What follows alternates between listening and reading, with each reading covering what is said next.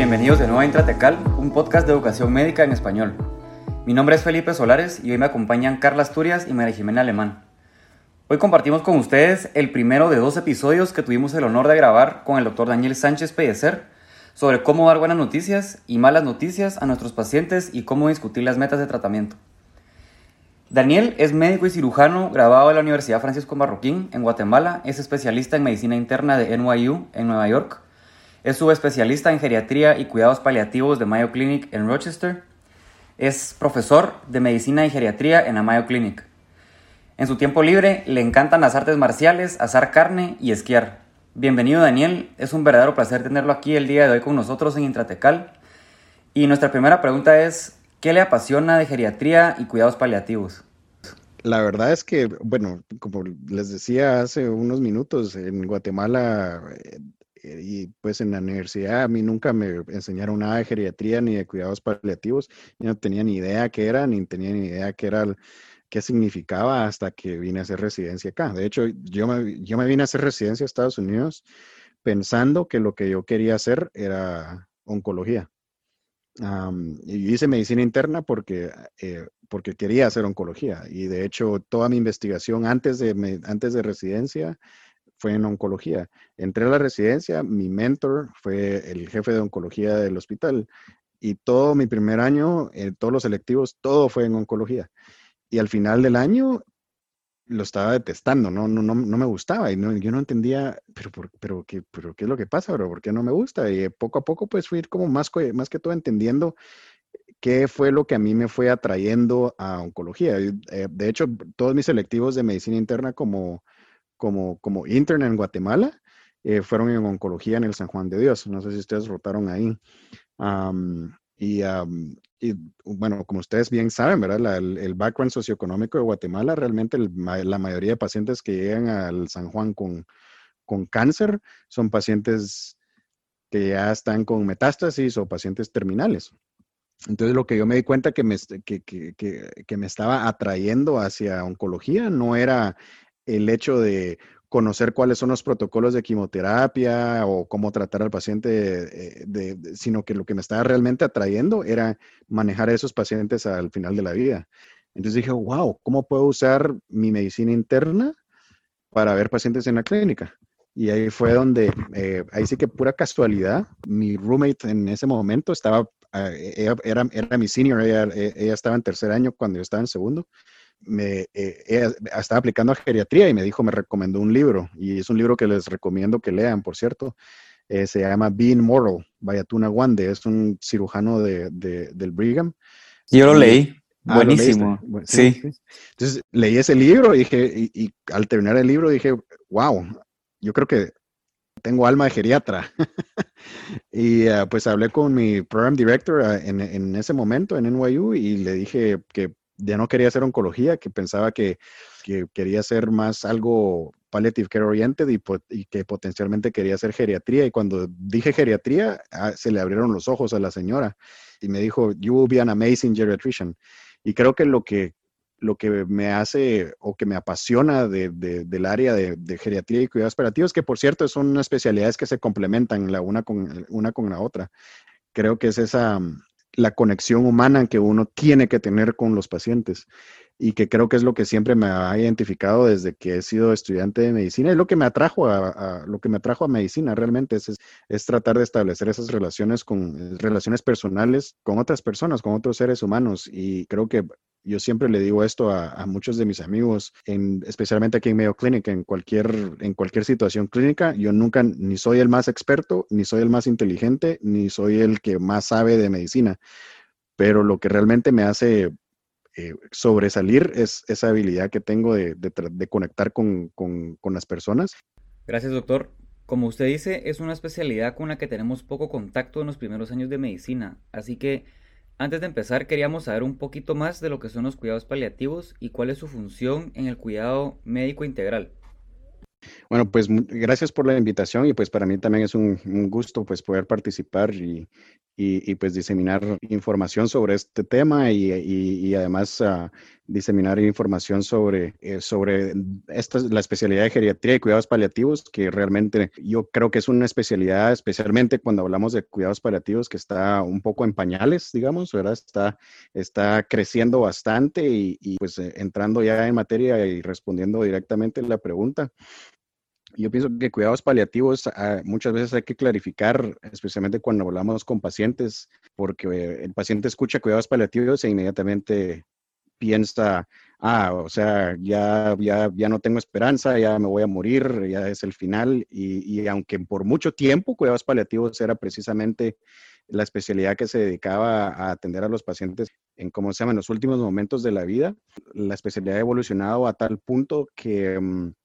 Ya eh, realmente no hay un límite en cuanto a life expectancy o edad o, alguna este, o alguna enfermedad específica donde cuidados paliativos debe de estar integrado dentro del cuidado del paciente, sino que ya es una especialidad más general, que la forma como yo la defino es un complemento que va de la mano con el usual care de cualquier tipo de paciente creo que, y este complemento es, es, es, un complemento que se da no solo para el tratamiento médico de la enfermedad que se está viendo, sino para el manejo integral de los síntomas de la enfermedad, con el objetivo de mejorar la calidad de vida y ah, eh, poniéndole atención no solo, solo a los síntomas físicos, sino a, a los síntomas espirituales y, y, a, y a, los síntomas y, y a, cualquier problema socioeconómico que pueda, que pueda tener el paciente, ¿verdad? Entonces, por eso es que la mayoría de cuidados de, de, equipos de cuidados paliativos no es solo un doctor el que está encargado de, de hacer una consulta, por ejemplo, sino que siempre el, doctor va acompañado de un trabajador o trabajadora social, una enfermera, un chaplain, que es eh, eh, en español creo que sería un guía espiritual, digamos, ¿verdad? No necesariamente no necesariamente un sacerdote o un cura, o un, sino alguien que, que está especializado en guías espirituales. Y aquí en Estados Unidos, por ejemplo, los chaplains sí van a, tienen un currículum en, en, la universidad y tienen una certificación específica para, para, pues, para poder eh, darle este apoyo extra a, los pacientes. ¿verdad? Entonces, eso es, creo, creo yo que la, definición clave de cuidados paliativos es ese, ese manejo o esa eh, soporte adicional que se le da al paciente por encima de cualquier eh, del tratamiento médico directo de, de, la enfermedad específica. Gracias, la verdad es que cuidados paliativos es un montón y, o sea, quiero compartir como que una experiencia personal. Ahorita que empecé como intern acá, les juro que la primera semana era consultada a Paul Care. Entonces yo, va, llamo yo, hola, fíjense que el paciente tiene esto, esto, esto, lo estamos tratando por esto. Entonces solo me contestan, ¿y cuál es tu pregunta de la consulta? Yo no sabía qué decir.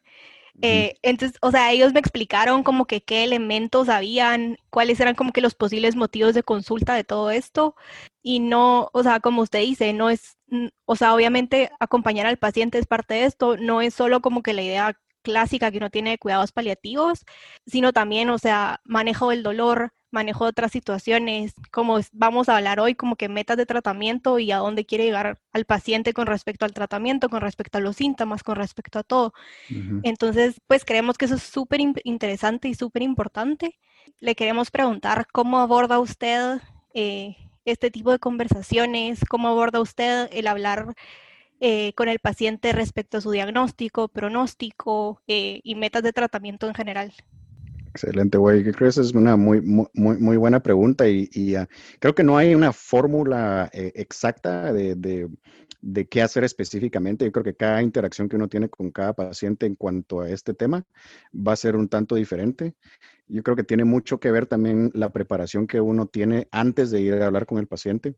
Y por lo menos, pues aquí en Estados Unidos, pues tenemos la ventaja de que eh, tenemos un récord electrónico que es bastante, bastante grande y hay bastante información del paciente. Entonces es importante saber de dónde es el paciente, dónde nació, en dónde vive, cuál es su situación socioeconómica, si está casado, si tiene hijos y todo eso. Y lo bonito acá es de que todo eso hay, hay lugares específicos donde uno puede encontrar esa información. Entonces, como que para tener una más, más o menos una idea de, de, de cuál es el background de cada paciente. Entonces, con eso uno tiene más o menos la idea de como, como el lenguaje que uno va a usar, porque no es lo mismo aquí en Minnesota, por ejemplo, ir a tener esta conversación con, con un granjero eh, versus un doctor que, es, que ya se retiró de Mayo Clinic, por ejemplo. La conversación va a ser un poco distinta. Entonces es importante tener esa, esa clarificación, ese background del paciente. En situaciones donde no tenemos esa, ese resource de, tener un récord electrónico, eh, obviamente la mejor forma es ir a hablar directamente con el paciente, ¿no? Y buscar esta información. la otra cosa que hay que tomar en cuenta es que realmente encontrar cuáles son los values, los valores, los, cuáles son las metas del tratamiento de cada uno de los pacientes. Muchas veces eso no se logra en una sola visita, ni en dos. Muchas veces pasa una semana y uno todavía sigue luchando con, el paciente. Entonces, eh, número uno, importante saber cuál es el background del paciente para más o menos eh, identificar cuál es el tipo de lenguaje y cómo uno va a abordar la situación. Ya cuando uno ya está hablando con el paciente, yo pienso que la introducción, la, introducción es súper importante, cómo uno se presenta. Es importante solo saludar, presentarse, eh, como uno ya hizo una investigación de cuál es el background del paciente, si uno, por ejemplo, si el paciente es de, de, un pueblo donde uno ha estado recientemente, ah, usted es de tal pueblo, estuve visitando por ahí en tal fecha, no sé, y, y como que normalizar la conversación lo más que se pueda. Ya entrando en materia, pues siempre, siempre hay que empezar a entender qué es lo que el paciente sabe o qué es lo que el paciente eh, entiende eh, eh, de su situación. Uno comete el error de preguntar al paciente, bueno, ¿y qué es lo que usted entiende de su situación? Una pregunta un poquito más empática es, ¿qué es lo que los doctores le han explicado? hago la pregunta de esa forma es que muchas veces cuando uno le pregunta al paciente qué es lo que usted entiende, automáticamente ellos se sienten como un poquito eh, bajo presión diciendo, uy, peor si yo no estoy entendiendo bien, peor si a veces ellos se sienten un poquito mal y se, excluyen o, se, o, no se abren como uno quisiera si, si uno empieza con, con la pregunta de esa forma. En cambio, cuando uno les pregunta qué es lo que los doctores le han dicho, en mi experiencia, tienen un poquito, eh, se abren un poco más y, qué le han dicho ciertas especialidades versus otras especialidades y eso pues a uno lo ayuda más o menos a entender en dónde está el, paciente ubicado. El primer paso es saber en dónde está el paciente parado, qué es lo que él entiende de la enfermedad y su situación clínica para, primero que nada, filling the gaps. O sea, si el paciente no, ah, eh, tiene, no tiene claro qué es lo que está pasando, pues tenemos que empezar por ahí antes de, empezar el juego, de entrar en materia con, las metas de tratamiento y hablar del code status y todo eso. Primero que nada es importante que ellos entiendan muy bien eh, en, dónde están. ese es, ese es más, más que todo mi abordaje principal, es entender bien el background del paciente, lo más que se pueda con los recursos que uno tiene y entender en qué es lo que el paciente está entendiendo o de dónde está el paciente parado de acuerdo a su situación clínica. Importantísimo eso de prepararse desde antes de ir a ver al paciente y al estar con el paciente. En su experiencia, ¿en qué elementos de la conversación debemos de enfocarnos al dar este tipo de noticias difíciles? Primero, recuérdense que de, aunque nosotros somos doctores, al final de cuentas somos seres humanos, entonces creo que importante recordar que tenemos que tratar a nuestros pacientes eh, como, como personas y tenemos que ubicarnos también nosotros, que nosotros también somos personas y también nos podemos equivocar. Eh, y yo creo que los mejores resultados es cuando uno trata de llevar estas conversaciones con el menor número de, de technicalidades en el lenguaje. Hablar como que si uno está teniendo una conversación con un amigo, como que si uno está teniendo una conversación con sus papás. Ah, y tratar de evitar términos médicos. Es increíblemente difícil lograr hacer eso. Y cuando uno tiene el language barrier, y yo creo que Carla no me va a dejar mentir, pero cuando uno está tratando de, como que sumergirse en el área médica en Estados Unidos es clave, tratar de bajar el nivel de la conversación al nivel de, un paciente, ¿verdad? Obviamente, si uno está hablando con un médico o con una enfermera, eh, es un poquito distinto, ¿verdad? Y luego, lo otro que, podría, que, diría yo que es muy importante es siempre, siempre, siempre estar atento, especialmente cuando uno está dando noticias difíciles, a reaccionar a las emociones del paciente.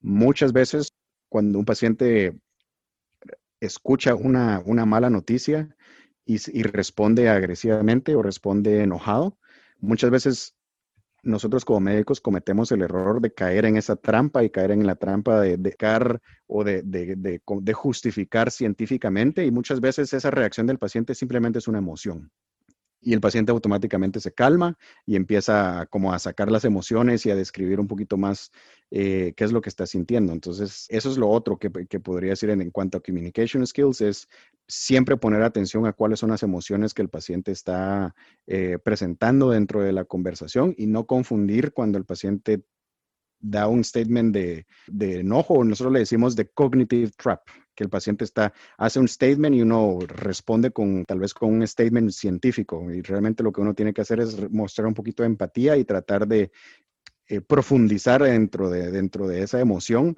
y ver qué es, qué es lo que está detrás de esa emoción. Muchos pacientes que se, se enojan cuando reciben una, una, una, mm, eh, una noticia mala, hay muchas cosas de fondo, ¿verdad? Muchas veces eh, muchas veces tienen miedo. ¿Por qué tienen miedo? Porque eh, probablemente tienen un montón de, cosas que resolver dentro de sus vidas personales. Probablemente son financieras, probablemente son espirituales. Una vez tuve, nunca se me olvida, un, paciente que tuve que siempre que ah, hacíamos rondas, una ansiedad eh, con, totalmente descontrolable, se le puso un montón de diferentes medicinas, incluso benzodiazepinas, lo tuvimos que sedar en muchas ocasiones y eh, controlarle la ansiedad hasta que uno de los chaplains se sentó con el paciente, el paciente era católico y después de varias visitas descubrimos que lo que, tenía, que lo que le estaba dando al paciente ansiedad era que tenía mucho miedo de irse al purgatorio. Entonces, simplemente sentarse con el paciente y explicar que entender de dónde viene, de dónde viene ese miedo, de dónde viene la frustración, de dónde viene la ansiedad, uh, nos ayudó muchísimo a, tratarlo mejor. Y increíble, este chaplain se, eh, eh, se sentó a platicar con, con, un sacerdote católico y le dio una explicación alternativa de qué realmente es el purgatorio y que realmente probablemente no es una cosa necesariamente mala. Le explicó que uh, el purgatorio es un lugar donde eh, eh, no es un lugar malo necesariamente, es un lugar donde Dios lo manda a uno para preparar su alma cuando uno no está completamente preparado para ir al cielo o una, cosa por el estilo. La cosa es de que todo, todo ese statement le dio, le dio un montón de, reassurance y un montón de, mm, de, paz realmente al paciente. Y la verdad es que después de, después de esas conversaciones, Nunca más tuvimos que sedarlo, nunca más le quitamos todos los, los psychotropic medications, le quitamos las benzodiazepinas y el paciente pues, estuvo muy bien en cuanto a la ansiedad. Entonces, muchas veces esas reacciones que tienen los pacientes, hay una emoción de fondo que, que, que, trae muchas otras cosas que pueden ser eh, culturales, pueden ser eh, eh, emocionales en sí, pueden ser espirituales y pueden ser incluso, y muchas veces financieras, ¿verdad? Y entonces por eso es importante siempre tener presente que cualquier cosa que el paciente está reaccionando eh, probablemente es una emoción enmascarada. Y, es, nuestro trabajo como médicos es tratar de desenmascarar esa emoción y descubrir qué, qué, es lo que esa emoción está realmente representando y cómo manejar esa, esa representación es lo que, lo que hace que cuidados paliativos de ese, ese cuidado extra, ese soporte extra emocional para el paciente y para, y para la familia del paciente, por supuesto. Y con eso eh, finalizamos la primera parte de este podcast. Le agradecemos muchísimo, doctor, por su tiempo. Y estamos muy emocionados para la siguiente parte. El podcast ha sido buenísimo, hemos aprendido un montón. Así que a todos nuestros oyentes, nos vemos la próxima.